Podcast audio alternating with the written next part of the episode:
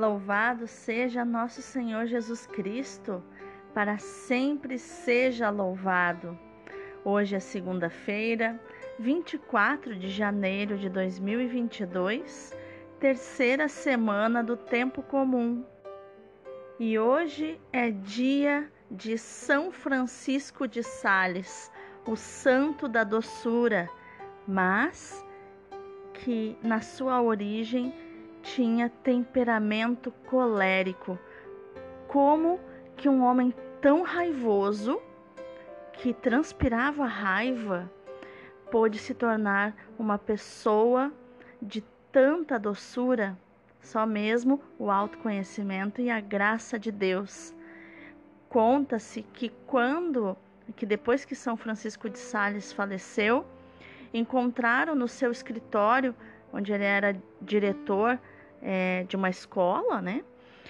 É, embaixo da mesa, marcas de arranhões de unhas, pedaços da mesa arrancados por arranhões, que era onde ele extravasava sua raiva para não descontá-la em ninguém. São Francisco de Sales viveu na Idade Média, no ano de 1567, filho de uma condessa um escritor cheio do Espírito Santo, escreveu o Tratado do Amor de Deus e também a obra Filoteia, que inclusive você acha em podcast aqui no, no Spotify. Obras que falam sobre como lidar com os impulsos das emoções. São Francisco de Sales recebeu o título de doutor da Igreja e ele é fundador da Ordem da Visitação, titular e patrono da família salesiana fundada por São João Bosco, cujo nome salesiano vem do sobrenome de São Francisco de Sales. Também é patrono dos escritores e dos jornalistas, devido ao estilo e ao conteúdo de seus escritos. Morreu com 56 anos de idade, sendo que 21 deles foram vividos como servo de Deus, sendo bispo. São Francisco de Sales, rogai por nós e nos ajude a dominar as nossas emoções. A leitura de hoje é do segundo livro de Samuel, capítulo 5, versículos do 1 ao 7 e o versículo 10. Naqueles dias, todas as tribos de Israel vieram encontrar-se com Davi em Hebron e disseram-lhe: Aqui estamos, somos teus ossos e tua carne. Tempo atrás, quando Saul era nosso rei, eras tu que dirigias os negócios de Israel. E o Senhor te disse: Tu apacentarás o meu povo Israel e serás o seu chefe. Vieram, pois, todos os anciãos de Israel até o rei de Hebron. O rei Davi fez com eles uma aliança em Hebron, na presença do Senhor, e eles o ungiram rei de Israel.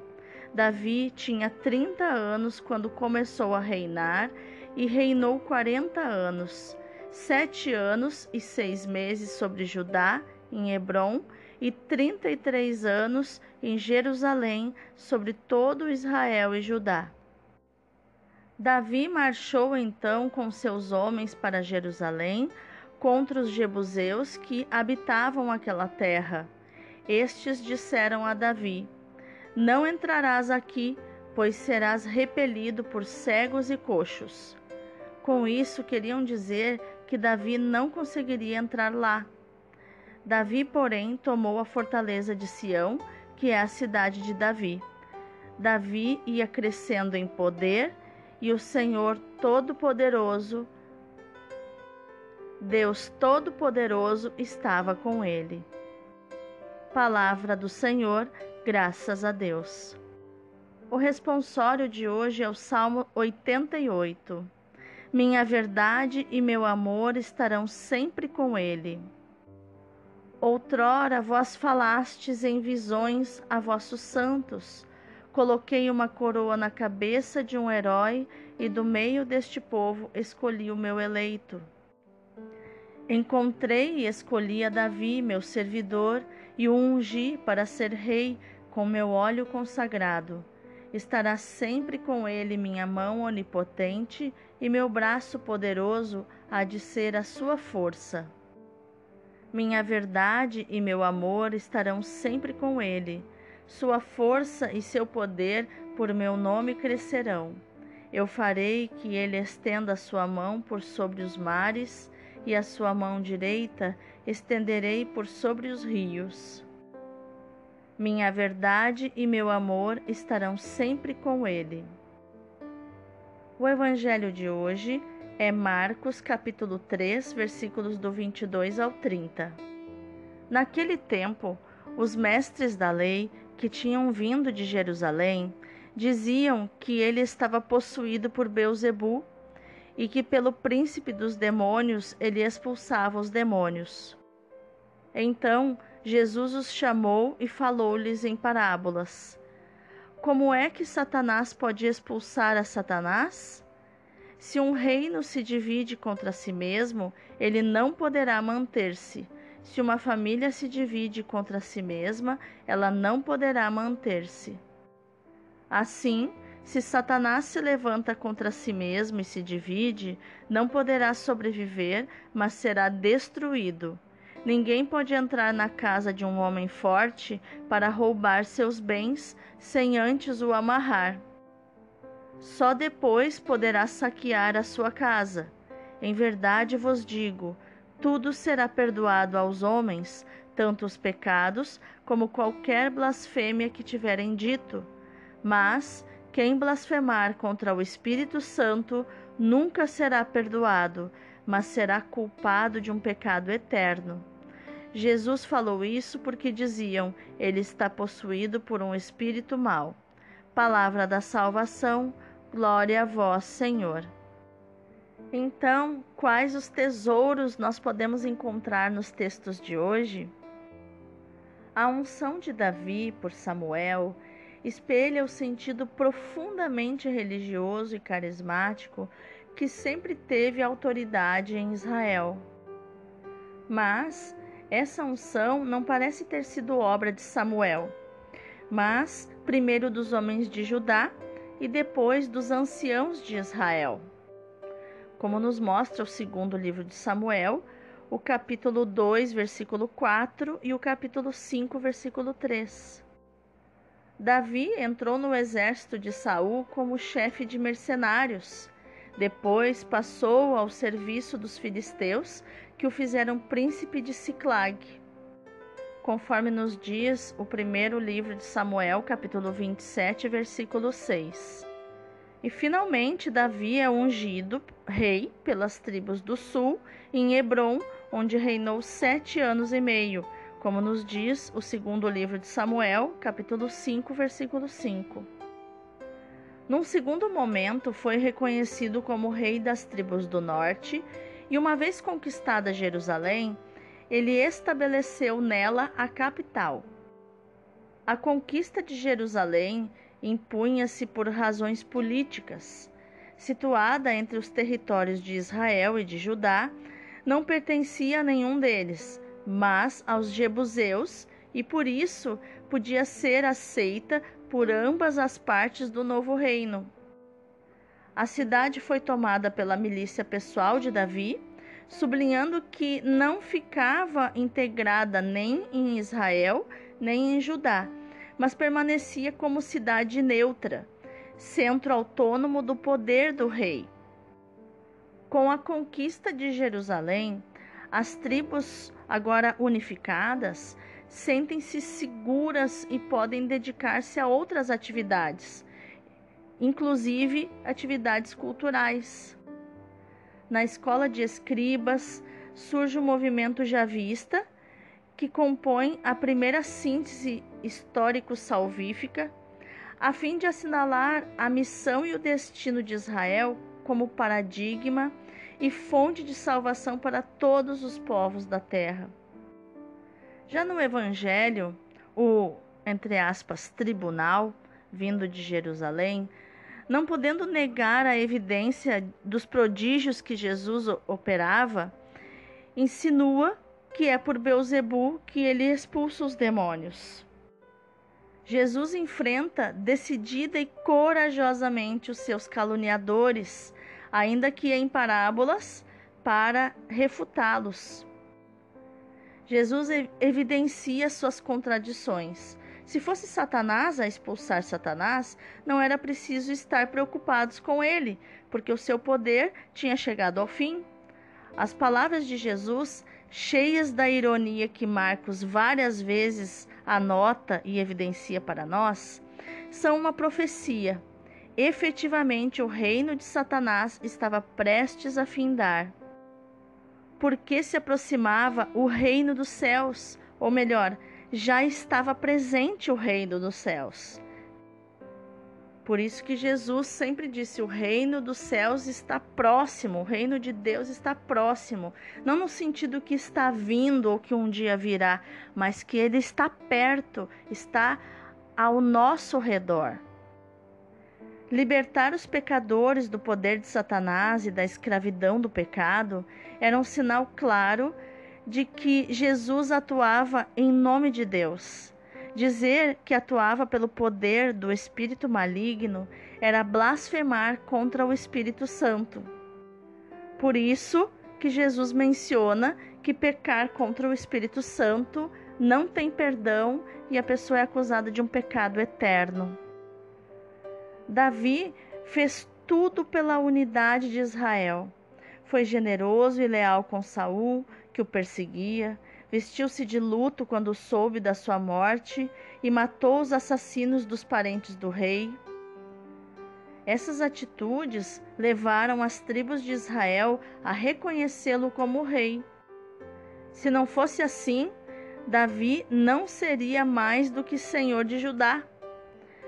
Agindo como agiu, assumiu o poder sobre as tribos do norte e do sul, e ao conquistar Jerusalém, ergueu o reino de Israel, que havia de governar durante 40 anos e que é figura do reino messiânico. Lembram que o Antigo Testamento anuncia o Novo Testamento, então o reino de Davi é uma prefiguração do reino do Messias Jesus. No Evangelho, Jesus fala do reino dividido de Satanás para mostrar o poder do Espírito.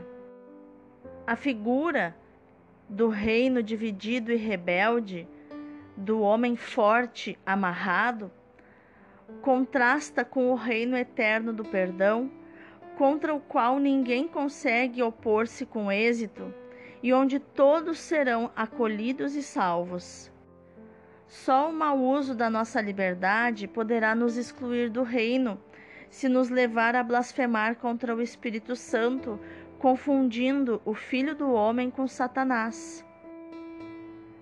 Se meditarmos nos esforços de Davi para realizar a unidade do reino de Israel e no Espírito Santo como força de união, nós podemos então orar pela unidade da igreja. Apesar da vontade de Jesus e da sua oração para que todos sejam um, João 17, 21, a igreja continua dividida, dificultando que o mundo creia, como nos diz João 17, 23.